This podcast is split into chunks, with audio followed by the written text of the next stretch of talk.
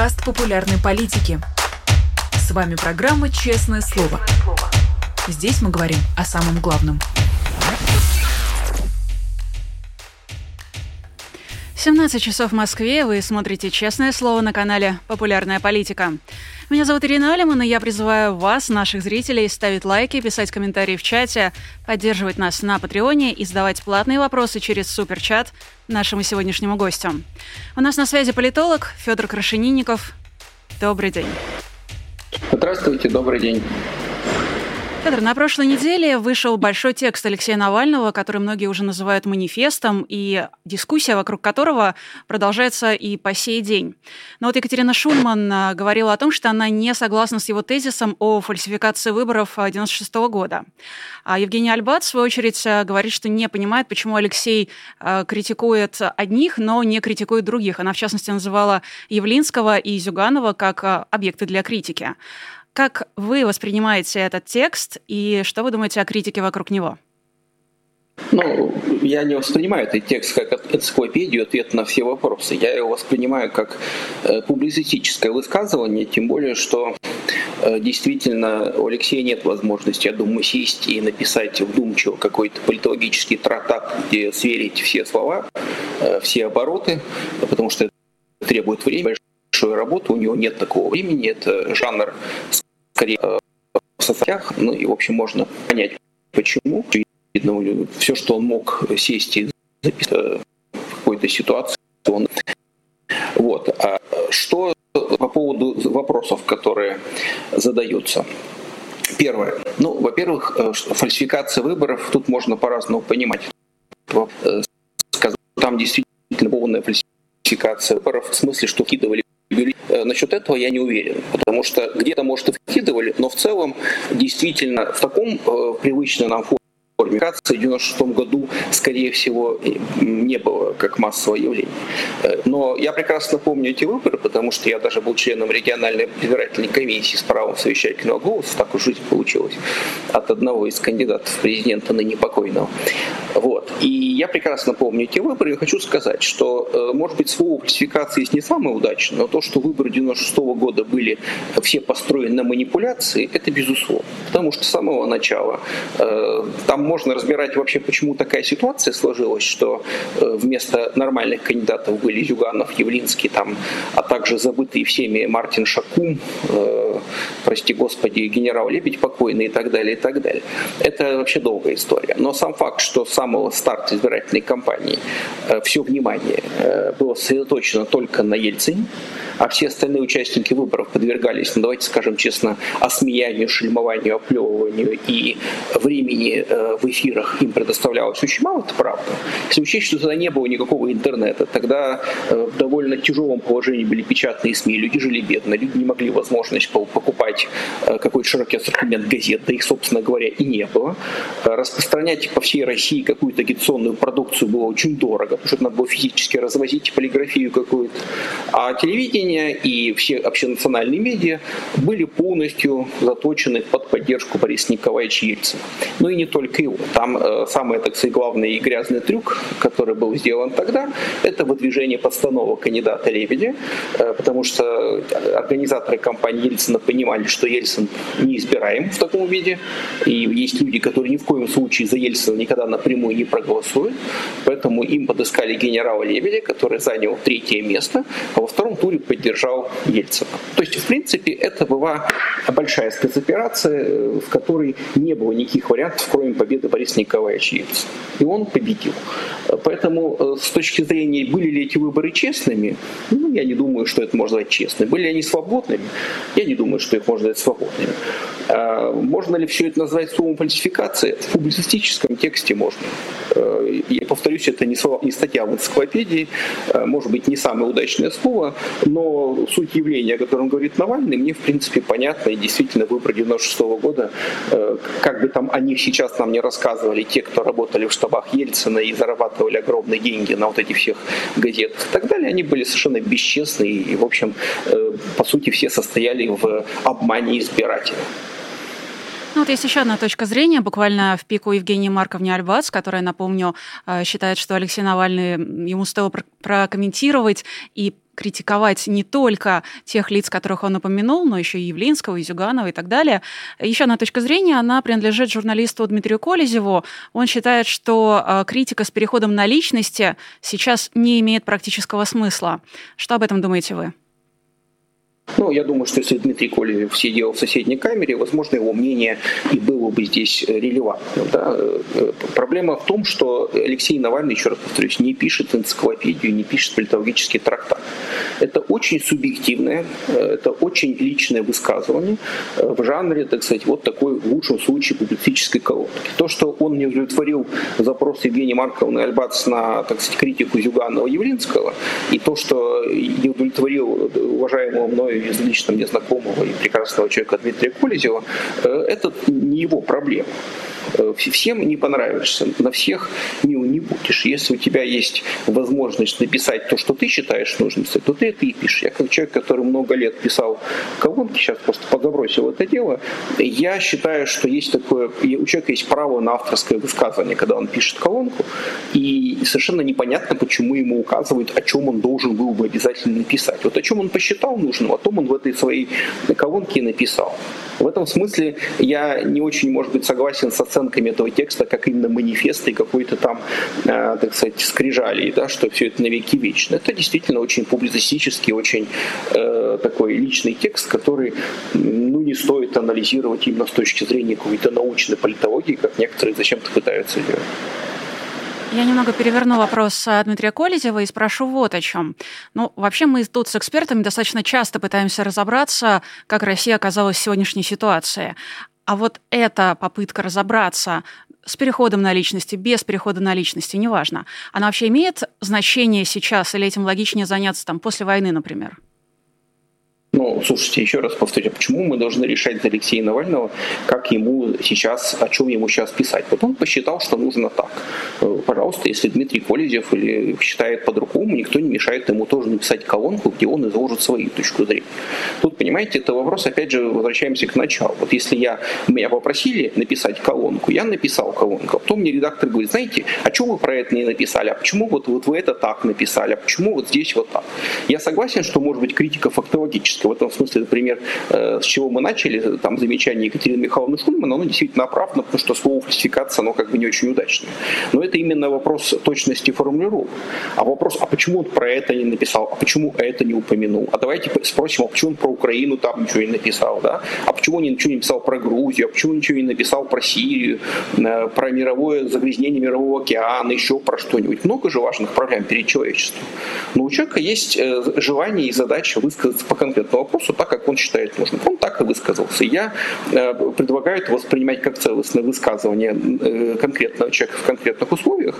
Э, и я не понимаю, зачем, например, ему было, сидя в тюрьме, в чем-то винить Явлинского и Зюганова.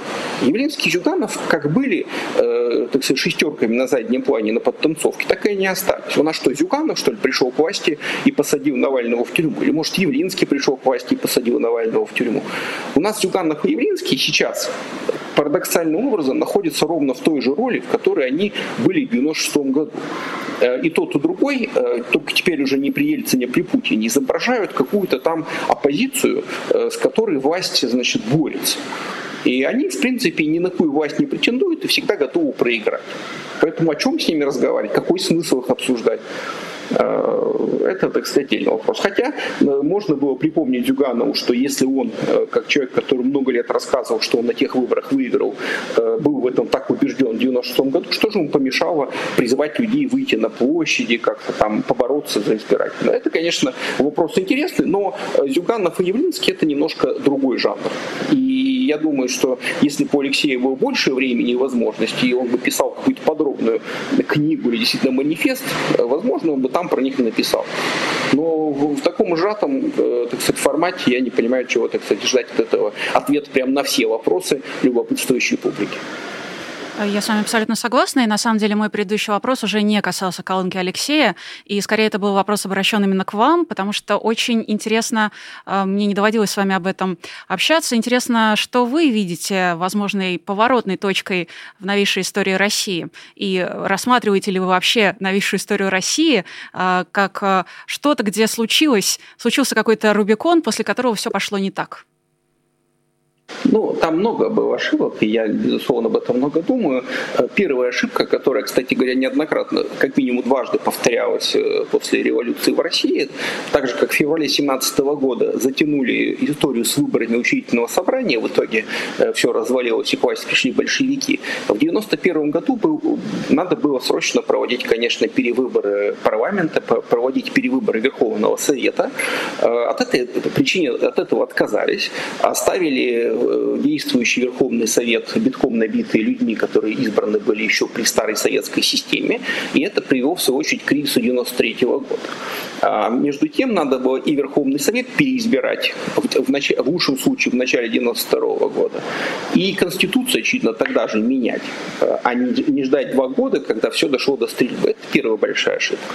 Вторая большая ошибка, что э, не был запрещен к использованию термин «коммунистическая партия». Я не в том смысле, что не считаю возможным существование коммунистической партии, даже наоборот. Просто после 70 лет советской власти э, коммунистическая партия это был бренд, бренд за который были готовы голосовать люди, даже там не разбираясь, кто за ним стоит.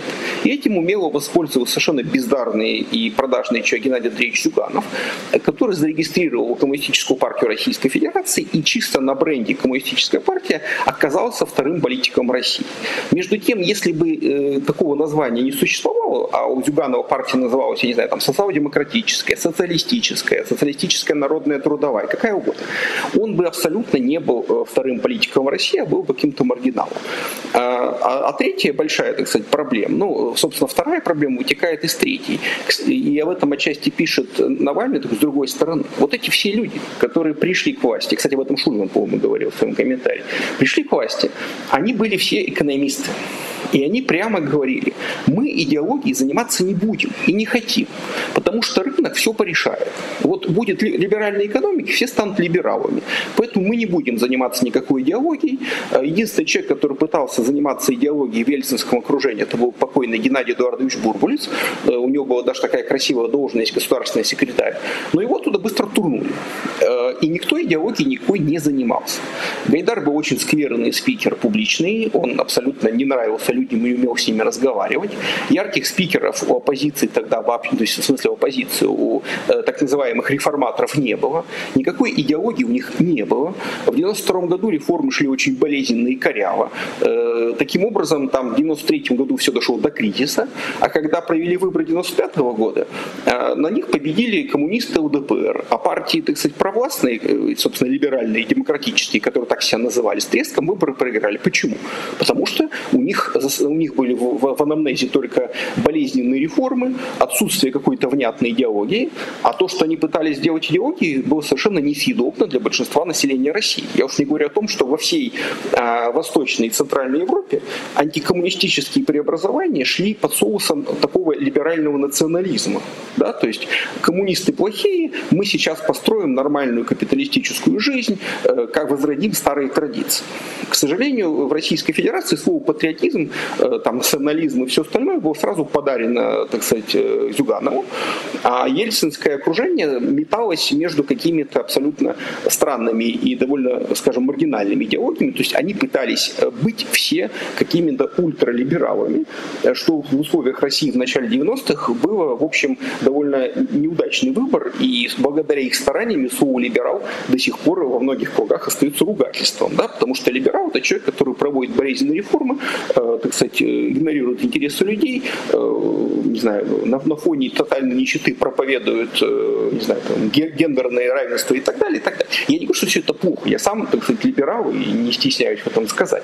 Э, просто они не смогли предложить людям никакой идеологии, они не смогли людям продать никакой идеологии, они проиграли с треском выбор 95 -го года, 93 -го года, в 95 году тоже было не очень хорошо, после чего вместо того, чтобы извлечь уроки, они занялись дискредитацией парламента, а Конституция 95 -го года, отвратительная авторитарная Конституция, о чем пишет Навальный, она потому такой и оказалась, э, какого, господи, что я все путаю, 93 -го года, 93 э, она почему-то да. такая авторитарная и президентская, потому что э, те, кто ее писали, панически боялись свободных выборов и парламента, потому что они боялись, что в парламентские выборы они будут проигрывать, в парламенте будут сидеть их критики, оппозиционеры, там, коммунисты, не коммунисты, кто угодно.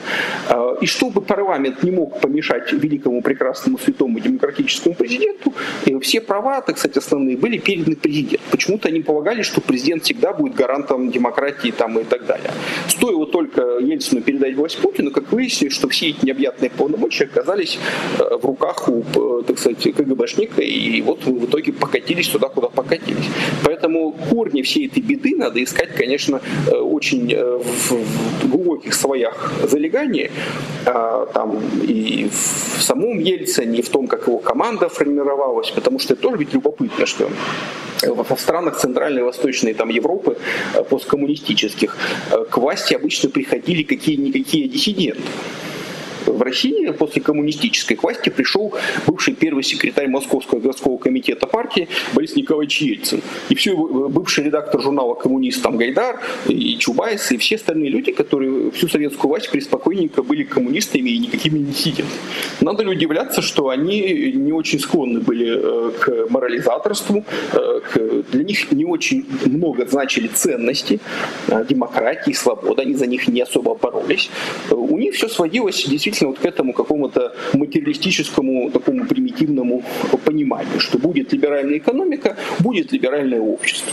Как мы теперь понимаем, это абсолютно ложь, и тогда уже было понятно, что ложь, потому что либеральная экономика там в Сингапуре, э, еще в некоторых местах э, совершенно не предполагала никакого либерального общества. А опыт Китайской Народной Республики показывает, что можно построить цветущую капиталистическую экономику э, в условиях авторитарного режима и, так сказать, репрессий и так далее. Вот мы в итоге это и получили. Что необходимо сделать, чтобы к власти после Путина пришли диссиденты, а не коллаборанты? Ну, во-первых, коллаборанты все равно, так сказать, во власти будут, потому что э, никуда без них не деться. Их слишком много, Россия слишком большая страна, и так просто найти э, миллионы, так сказать, новых чиновников, включая самых мелких, не получится. Тут вопрос ведь не в том, чтобы вообще не было коллаборантов. Вопрос в том, что э, должны быть созданы институты, которые защищают ценности ценности, на которых строится общество. Вот, например, те же ценности, которые провозглашены в Российской Конституции, они хорошие.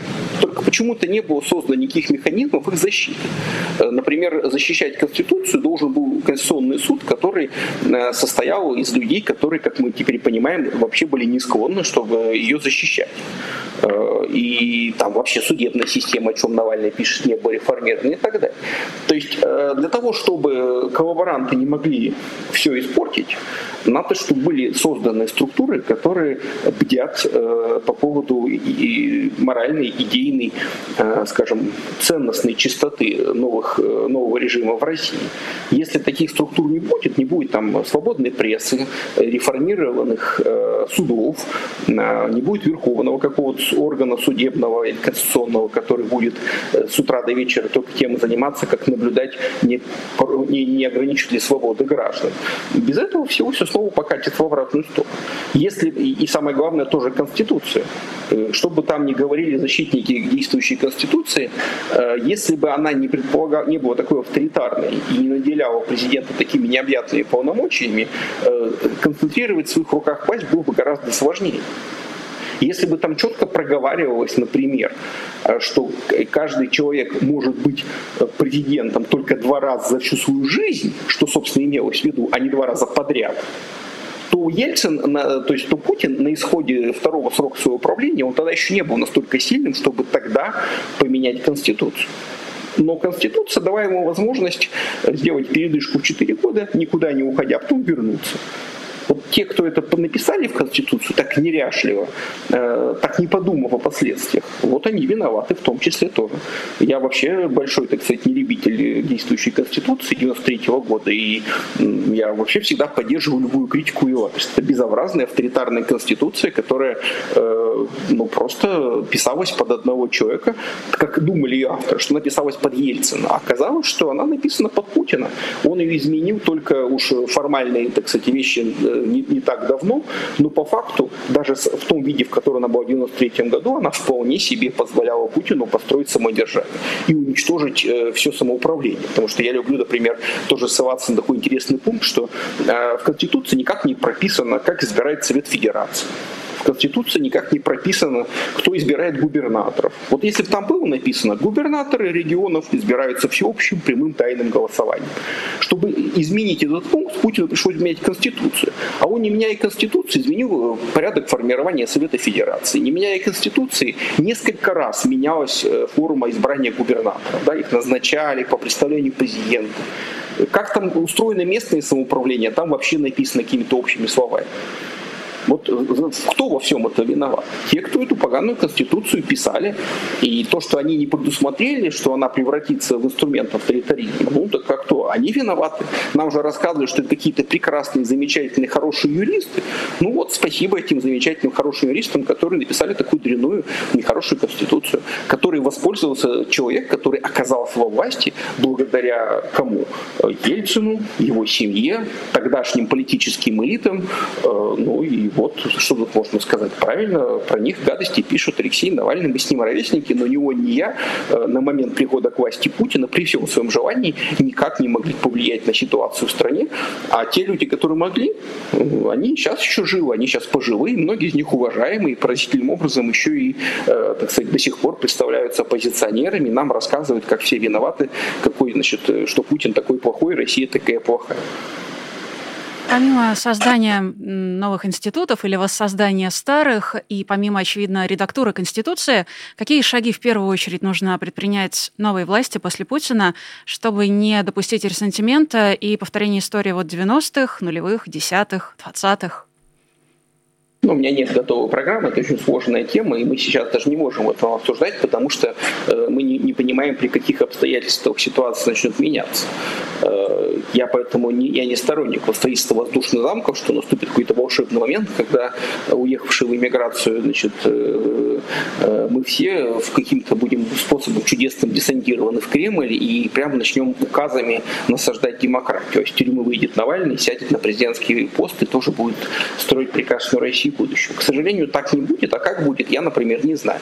У меня пока нет никаких э, вообще представлений о том, как этот режим может кончиться, тем более, что пока он не выглядит э, так, что он завтра рухнет мы должны быть готовы морально к тому, что если не случится каких-то чрезвычайных событий лично с Путиным, то в целом все это может тянуться еще несколько лет минимум. А, а потом это может каким-то образом закончиться, но опять же непонятно каким но, но сценария, при котором э, просто вот все рушится в хлам, и все единороссы и с криком «мама» разбегаются и прячутся, приходим мы, и у нас прям есть возможность и какие-то любые наши программы шаги реализовывать, вот такой ситуации я не вижу. Скорее всего, это будет невозможно, придется действовать в очень э, тяжелой ситуации и идти на какие-то компромиссы в любом случае, потому что в один момент все э, те, кто сейчас является властью, те, кто ее поддерживает, они никуда не испарятся, они никуда не исчезнут. Гражданских прав мы их не решим, э, уже речь идет о миллионах людей, и надо быть готовым к тому, что на первых выборах будет очень тяжело, и на вторых, и на всех последующих выборах будет очень тяжелая схватка с, э, так сказать, путинистами, э, всех мастей, реваншистами, и тут все зависит от того, как будет выглядеть те, кто сейчас оппозиция. Если мы будем такими же упертыми, упрямыми, эгоистичными, самоуверенными и, так сказать, полагающими, что народ тупой, значит, и надо э, его презирать э, и говорить ему то, что ему не нравится, и прибавить лицо, и удивляться, почему за нас не голосуют, но мы окажемся в том же положении, где оказались. Потому что, повторюсь, э, в 93 году демократические либеральные партии выглядели отвратительно, выступили отвратительно, и все, что они смогли, так сказать, вся, что, все, что наша тогдашняя либеральная общественность смогла противопоставить итогам выборов, это просто ругаться по телеканалам, рассказывать, что Россия дурела. Несомненно, ничего хорошего голосования за не было. Проблема в том, что э, почему все эти талантливые, замечательные люди со светлыми лицами не смогли создать привлекательную для людей партии с привлекательной идеологией, с хорошими красивыми спикерами, я не понимаю. Возможности были, спикеры были. Когда в 96 году надо было тащить на президентский пост Ельцина, э, почему-то этот вопрос решили. Правда, можно, к сожалению, не только убеждения, но в том числе и убеждения. Почему нельзя было, э, так сказать, как-то с 91 года начиная заняться формированием мощной, красивой партии либеральной проевропейской ориентации, но все-таки с идеологией, которая была бы понятна и приемлема для людей в России, я не понимаю. И, и самое главное, что этим просто тупо никто вообще не занимался. Ну, кстати, другая критика, которую я регулярно вижу, она касается уже непосредственно российской оппозиции. И это такой достаточно давний спор, который давно длится, но сейчас оппозицию критикуют за то, что она регулярно спорит и ругается, не представляет интересы россиян. И как вы думаете, может быть, это такое проклятие российской оппозиции? Ну, давайте я в этом смысле, так сказать, многих расстрою и со многими поспорю. Я не, не, не склонен э, путать иммиграцию и оппозицию. То, что многие оппозиционеры и уехали из России, и теперь мы все находимся в эмиграции, это делает нас иммигрантами. Но это не значит, что э, люди, находящиеся в эмиграции, продолжают оставаться политиками в России. Вот мы когда вернемся в Россию, мы там снова, если вернемся когда-нибудь, будем политиками. Сейчас мы иммиграция, мы живем в эмиграции, не в России. И все вот эти разборки между собой, скандалы, интриги, расследования, в которых, кстати, и Навальный э, поучаствовал, и, кстати, вот на мой взгляд, э, вот тот момент его статьи, где он э, буквально превращает свою статью в какой-то пост в социальных сетях и вступает в какие-то перепалки с Кириллом Мартыновым, с Маккацем, Бенедиктовым, мне кажется, это, ну, как бы не очень важно. Можно было этого и не делать, по-моему, но сделал так сделал. Я вначале про это говорю. Просто мы живем в своем иммигрантском пузыре, и нам кажется, что это и есть российская политика. Да, сегодня российская политика оппозиционная – это иммигрантская политика.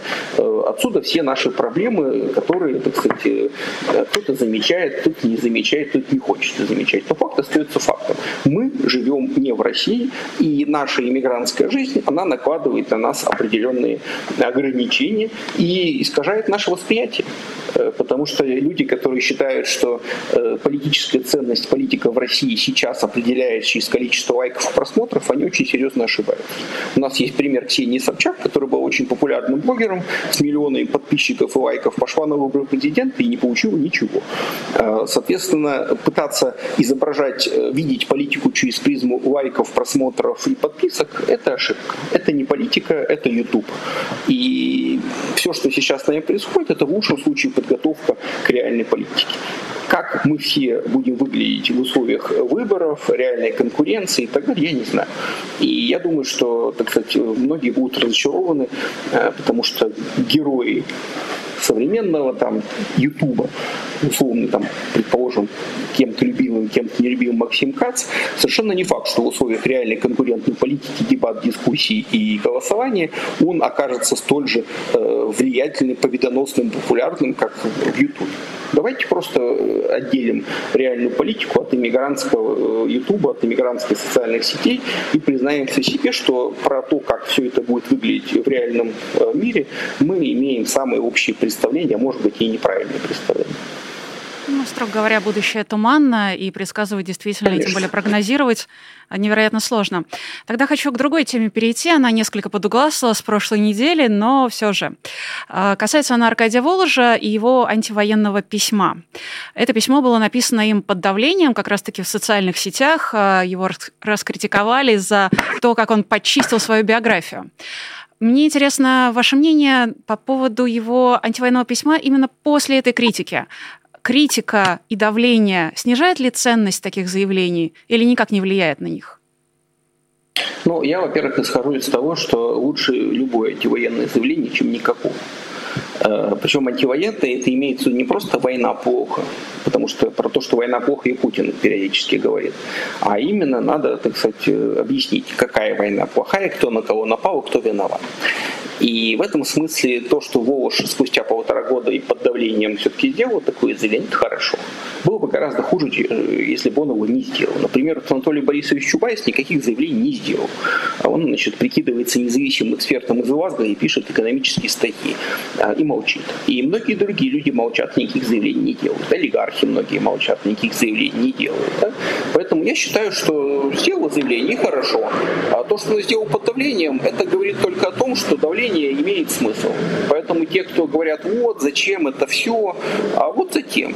Затем. Если бы после наезда на Исенбаева Исенбаева выпустил заявление, где сказал, знаете, я осуждаю Путина, осуждаю войну, зря я полезла в эту историю с Конституцией, я в этом ничего не понимала, меня использовали, действительно как-то некрасиво получилось, я бы тоже сказал, ну и, и слава богу, что молодец Исенбаева, она спортсменка, ее воспользовались, и, э, так сказать, она вот теперь прозрела. Но она же этого не сказала.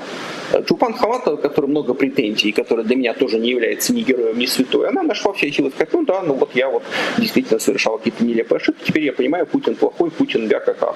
Ну и замечательно. Я, я просто не, не, не, не, не, не понимаю, почему э, все такие максималисты, что серьезно кто-то думает, что э, вот эти вот люди, олигархи, там, бюрократы, крупные чиновники, э, что они вдруг ни с того ни все начнут, как Фома, господи, Августин Блаженный Жан-Жак Руссо исповеди, что ли, писать, где очень подробно рассказывать, как они э, плохо себя вели, что да не будет такого никогда.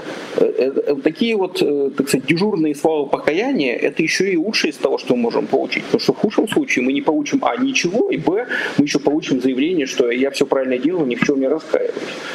Так поэтому, ну что, ну вот Вова да, из него выдавили это заявление. Теперь понятно, что попал в кремлевский черный список, ну это уж его дальше проблема. После этого к нему можно потерять всякие интересы и э, не героизировать его, потому что ничего героического не совершил, не прощать ему, так сказать, э, там уж прям все, что ой, какой святой человек. Нет, конечно, Яндекс, он много и долго лет, так сказать, методично давал попользовать э, ГБшникам, но вот если говорить именно по поводу антивоенной позиции, позицию. Ну, вот он хоть что-то сделал.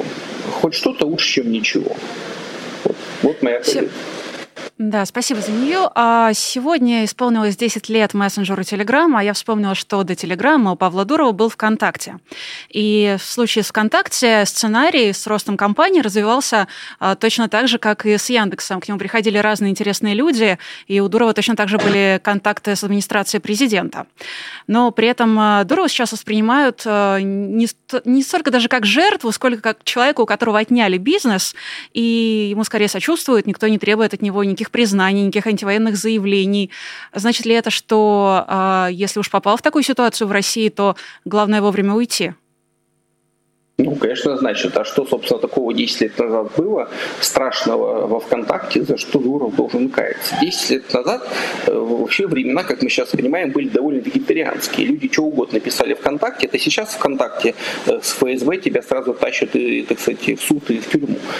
10 э, лет назад ничего такого страшного не было. И у него отбирали ВКонтакт больше всего именно, я так понимаю, как бизнес, чем как какую-то политическую площадку. Хотя, может быть, и полагали, что плохо, что такой вот, значит, э, молодой парень еще и с довольно все-таки, давайте скажем честно, либертарианскими взглядами э, является владельцем крупнейшей в России социальной сети. То есть ее отобрали, потому что э, бизнес. И у него ее отобрали, он уехал из страны и с тех пор в России не живет. Я не фанат Павла Дурова, мне его эти заявления кажутся смехотворными. Вообще, это, кстати, он больше в этом смысле похож там на его местами. Но какое он имеет отношение к войне и за что он должен сняться, я не очень понимаю. Человек никогда не работал э, с Путиным, нигде не заседал. Э, давно уже его выпнули из российского э, сообщества. Он давно уже живет за пределами Российской Федерации, уж не знаю, где он там живет как бы, ну, вот он, он не россиянин, по сути, уже сейчас, не гражданин России, не член правящего класса, международный предприниматель. То есть он то, чем хотел бы стать Волош, если вот Волошу просто надо было лет 10 назад тихо слиться, так сказать, продать Яндекс и уехать, и он бы сейчас мог рассказывать всем, что он израильский предприниматель с казахстанскими корнями, чего от меня хотите. И не то, чтобы я, я прямо считал, еще раз повторюсь, Дурова каким-то героем и прекрасным человеком, вообще абсолютно не мой герой. Но чего от него, чего от него ждать в смысле антивоенной заявлений, не знаю. Ну, вот он. Э, с таким же успехом можно ждать антивоенных заявлений от, я не знаю, кто там владеет WhatsApp, да, от, э, или какие там еще сервисы есть, Viber и так далее. Ну, вот есть какие-то люди, они ими владеют. Почему они должны делать какие-то антивоенные заявления? Не очень понятно. Ну, я полагаю, что в случае с Дуровым это связано непосредственно тем, что через а, ВКонтакте силовики, ФСБшники в частности, очень легко получают доступ к персональным данным так, а, россиян. Это это сейчас, Инна, Слушайте, но это же сейчас. Какое он к этому сейчас имеет отношение? Его из контакта выгнали 10 лет назад.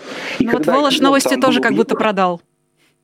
Ну нет, подождите, но давайте все-таки не будем э, бегать с факта на факт. Когда э, владел ВКонтактом Дуров, ничего там такого, массовых репрессий в России не было. И тогда э, так сказать, общение ВКонтакте не было синонимом того, что тебя посадят. Это все случилось в последние несколько лет, когда там Дурова уже и близко нет. Э, Яндекс это не, соци... это не мессенджер. Я, Яндекс это прежде всего поисковая система. И главная к ним претензия, так сказать, общественности, это, во-первых, цензура. Они начали с того, что закрыли, у них было прекрасное приложение, называлось э, поиск в Яндекс Блоге, где можно было э, поискать, что в блогах пишут. Так как блогосфера была оппозиционным, они это приложение закрыли. Потом они еще много чего закрыли, цензурировали Яндекс Новости и все остальное прочее. Вообще сравнивать э, роль Яндекса и роль, так сказать, дуровских продуктов в последние 10 лет довольно сложно, потому что Telegram это нишевый продукт, э, большей частью мессенджер, во втором, во втором только смысле какое-то там для кого-то медиа, хотя я думаю, многие люди не воспринимают его как средство массовой информации. А Яндекс это крупнейший э, национальный, так сказать, поисковик, сервис, там еще и такси и все остальное. Но э, Вова, что управлял Яндексом до последнего времени, и он не так давно еще и Путину ездил, я не защищаю Дурова, просто я не очень понимаю, зачем проводить такие натянутые параллели и обвинять Дурова в том, что случилось в ВКонтакте в последние годы, э, если мы сами начали с того, что его уже 10 лет, как у него отобрали так сказать, э, ВКонтакте. На самом деле не пытаюсь а, как-то дополнительно пнуть а, Воложа. Интересно сравнение скорее этих а, персонажей и то, где и на каких местах они сейчас находятся. Давайте тогда, может быть, другое письмо с вами обсудим. Его написал бывший член Совета Федерации Леонид Лебедев. И письмо это адресовано Владимиру Зеленскому. В этом письме бывший сенатор сообщил, что не голосовал в 2014 году за использование российской армии в Украине. На этом основании попросил исключить его из украинских санкционных списков. А как вы думаете, будет ли таких писем появляться больше?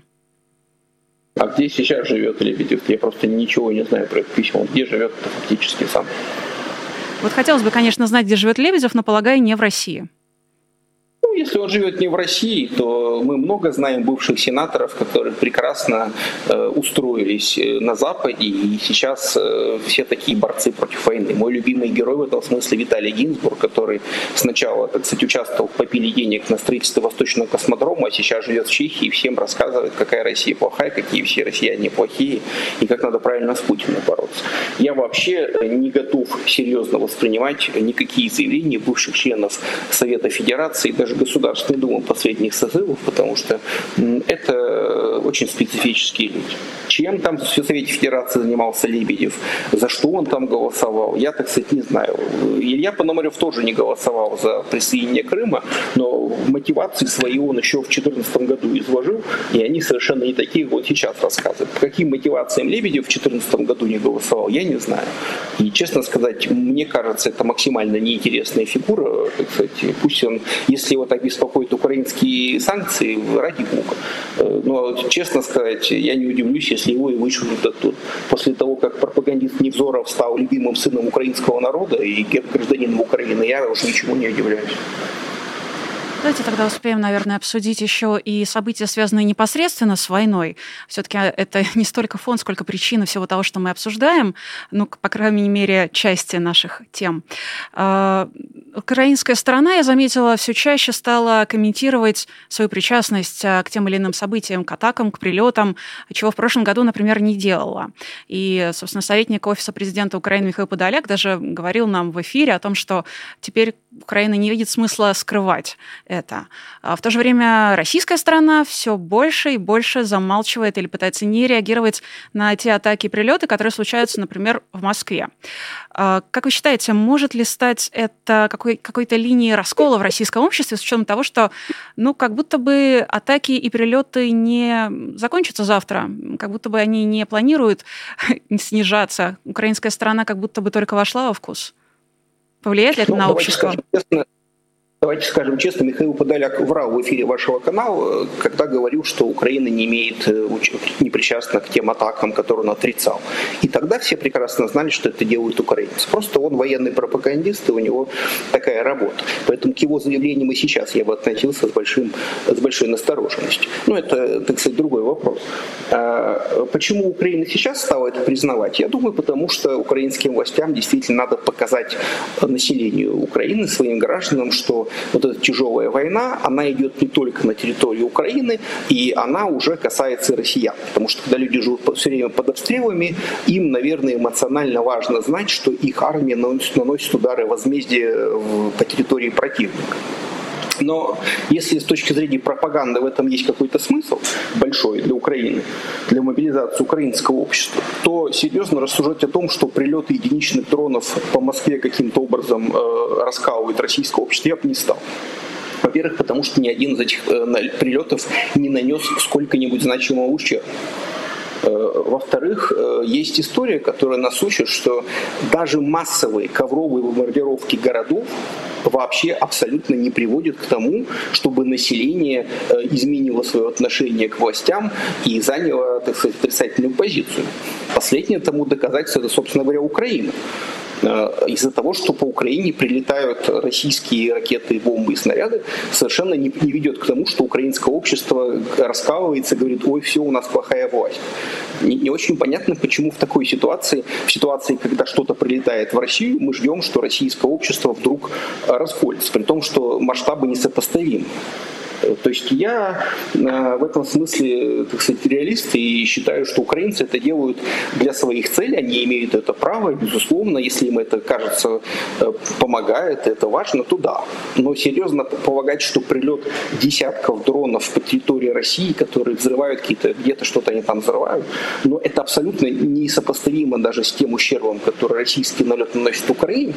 Ну, как бы чего мы тут ждем, с чего будет раскол? Я уж не говорю о том, что до Москвы долетает летают единичные дроны, и ущерб от них минимальный. Приграничные территории, ну, это мало, сравнительно малонаселенные, э, так сказать, территории, которые э, там информация купируется. Основная часть России находится от Украины далеко, до нее ничего не долетит. Насчет того, что российские власти купируют информацию, ну а что вы от них ждете? Что они будут бегать и рассказывать, э, у нас тут, значит, каждый день дроны пролетают? Ну, это довольно э, странная была позиция с точки зрения, опять же, пропаганды. Они и так не могут остановить распространение информации, но какой им смысл усиливать это, я, так сказать, не понимаю. Хотя э, в этом, как я уже сказал, во всех этих налетах есть э, это палка о двух концах. Они могут выступить, как, как ни странно, еще и элементом консолидации там, жителей той же Москвы или России вокруг власти, потому что э, то, что войну начала Россия, это один вопрос, но когда конкретно в ваш дом прилетают бомбы и гранаты, вы прежде всего начинаете ненавидеть тех, кто их послал, а не тех, кто, так сказать, начал войну. К сожалению, так устроена психология, и бомбардировки Германии во время Второй мировой войны не доказали, что ковровые бомбардировки и снос целых городов, э, даже в условиях, когда нацисты эту войну развязали и были виноваты, не приводит к тому, что, так сказать, население восстает и кого-то свергает. У нас осталось буквально пара минут, поэтому мой последний вопрос будет кратким. Может ли доллар по 100 или по 200, как прогнозирует Владимир Милов, расколоть российское общество? Не знаю, я думаю, что оно может очень сильно ухудшить уровень жизни российского общества и вернуть его в депрессию и в поиски, так сказать, способов выжить. Э, насчет, что такое раскол, я не слышал, что говорил Владимир, э, я не знаю. Я думаю, что это управляемое падение рубля, и в этом смысле за счет инфляции Путин просто финансирует войну. Да, людям придется плохо, товары подорожают, услуги подорожают, и это будет идти по нарастающей. Но это не будет э, иметь быстрый эффект. Это как варить лягушку в молоке. Вот медленно подогревают, подогревают, и люди в этом варятся. Это все очень грустно, и мне искренне жаль, кстати, людей в России, в том числе и знакомых лично людей, которые будут жертвами вот этой путинской политики и девальвации рубля. Ничего хорошего для людей в этом, безусловно, нет. А государство, как ни странно, с помощью этого даже решает свои проблемы. Ну, в общем, переначивая знаменитый анекдот, люди будут меньше есть, а Путин будет больше воевать. Спасибо большое, что Спасибо большое, что нашли время и вышли к нам в эфир. У нас на связи был Федор Крашенинников. Еще была я, меня зовут Ирина Алиман. Еще были вы, зрители, которые смотрели в онлайне. Надеюсь, вы поставили лайк. Если вы смотрите в записи, вас это тоже касается. Ставьте лайки, пишите комментарии. Конечно, поддерживайте нас на Патреоне, наводите камеру на стикер и QR-код, которые вы только что видели на своем экране. Переходите на сайт Patreon, выбирайте честное слово, поддерживайте нас на Патреоне, тогда ваше имя, ваш никнейм, а какой-нибудь лозунг, все, что вы захотите о себе сказать, появится вот в этой бегущей строке. А, так что, конечно, пользуйтесь этим, и нам будет очень приятно, что вы нас поддерживаете. На сегодня я прощаюсь, но напоминаю, что сегодня весьма и весьма еще насыщенная эфирная программа. Совсем скоро начнется спецэфир, так что никуда не уходите, не переключайтесь с популярной политики. А пока всем счастливо, пока. Вы слушали подкаст «Популярной политики». Мы выходим на Apple Podcast, Google Podcast, Spotify и SoundCloud. А еще подписывайтесь на наш канал в YouTube.